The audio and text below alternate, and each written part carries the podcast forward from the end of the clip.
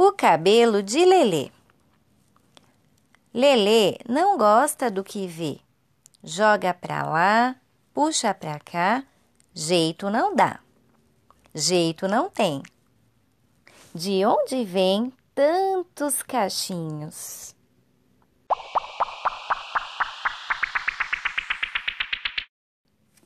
A pergunta se mantém.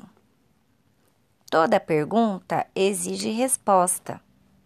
Em um livro vou procurar, pensa Lili, num canto a cismar.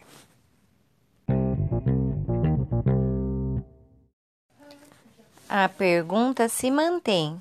Fuça aqui, fuça lá. Mexe e remexe até encontrar o tal livro, muito sabido, que tudo aquilo pode explicar. Lelê gosta do que vê.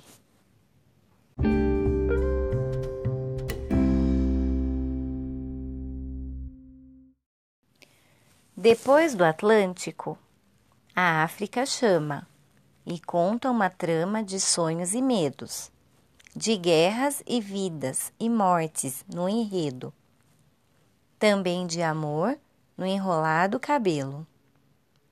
Lele gosta do que vê, vai à vida, vai ao vento, brinca e solta sentimento.